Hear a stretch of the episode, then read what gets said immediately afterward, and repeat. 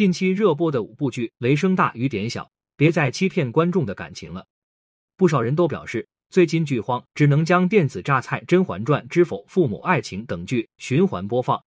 其实近期也上线了不少剧，并且营销都不少，但这些剧真的好看吗？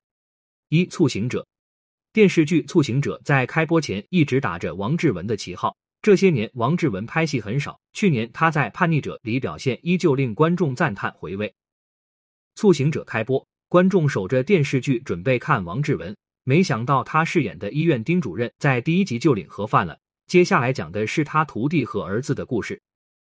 利用王志文把观众吸引进来也就算了，结果两位男主像极了 AI，面瘫式尴尬演技相当可怕，观众纷纷打出一星来表达自己的不满。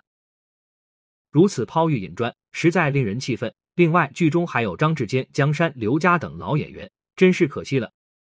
二点燃你，温暖我。陈飞宇火了，他去参加活动，观众拉出阿瑟请坐的横幅，和他一起玩梗，他也欣然接受。所谓打不过就加入，他在七天内还涨粉了四十万。另外，陈飞宇过往的暖心细节也在网络上走红，比如会怼推搡粉丝的保安，会细心扶起跌倒的粉丝。会礼貌对待身边的每一个人，有极好的教养。而陈飞宇之所以有话题度，是因为他与张静怡主演的偶像剧《点燃你温暖我》播出了。目前该剧的某瓣评分七点二，口碑在偶像剧领域已经相当不错了。故事讲述的是国内顶级大学计算机专业学神级男主李寻，又高又帅，智商超群，但身世悲惨。女主朱韵是李寻的同学。从小家境优渥，是漂亮听话的学霸级乖乖女。两个截然不同的人彼此吸引，互相救赎。内容是传统的校园恋爱套路，从互看不顺眼到彼此心动暧昧拉扯，恋爱后却因家境遭遇父母阻拦，多年后破镜重圆，排除万难终于相爱。有一说一，陈飞宇和张静怡都挺贴合角色的，二十二、二十三岁的年纪演大学生，难度不大，怎么演都不会出错。导演刘俊杰拍过《杉杉来了》和《以笙箫默》，和去年的《往后余生》，很会拿捏男女之间的拉扯氛围，暧昧的镜头语言更是信手拈来。作为一部偶像剧，《点燃你温暖我》是及格线以上的作品，但热度确实不高，完全说不上爆火。全网讨论度还远不如已经完结的《唐朝诡事录》，而且该剧每天更一集，非常消耗观众的耐心。对偶像剧感兴趣的观众，等全部更完了。可以当成下饭剧看一看。另外，同期还有两部偶像剧播出，分别是宋茜主演的和乔欣主演的《在你的冬夜里闪耀》。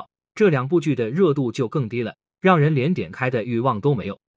三，谢谢你医生。在杨幂的新剧播出之前，似乎全网都在期待，等到她的剧真正播出，却又毫无水花。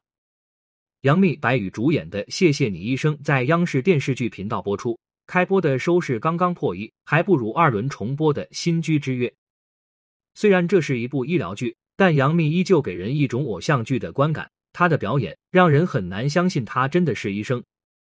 不过，谢谢你医生最大的 bug 不在于演技，而在于编剧。职业剧最忌悬浮不接地气，而这部剧恰好犯了这个毛病。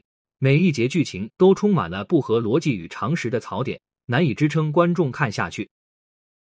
杨幂还是继续演偶像剧吧，连在江山在，演员也不一定要转型，在自己擅长的领域做到头部，也值得夸赞。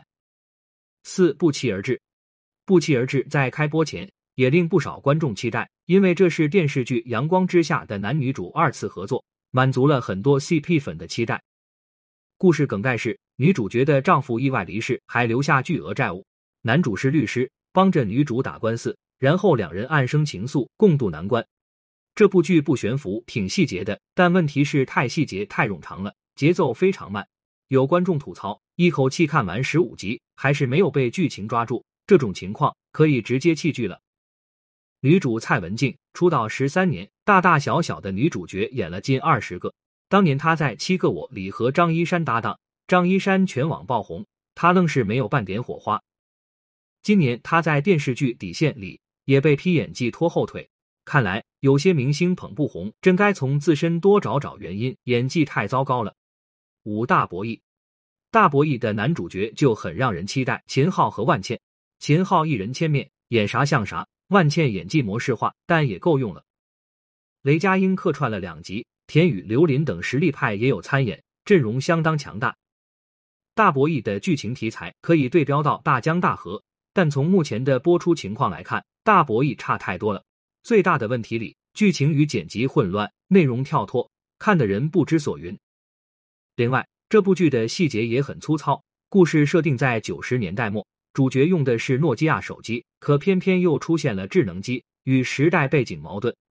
近期所有卫视收视低迷，大博弈算是矮自里拔高个，收视率位列各卫视榜首。其实还有不少大剧已经蓄势待发，比如赵丽颖的《野蛮生长》、胡歌的《县委大院》等等。希望新剧快快播出，拯救观众的剧荒。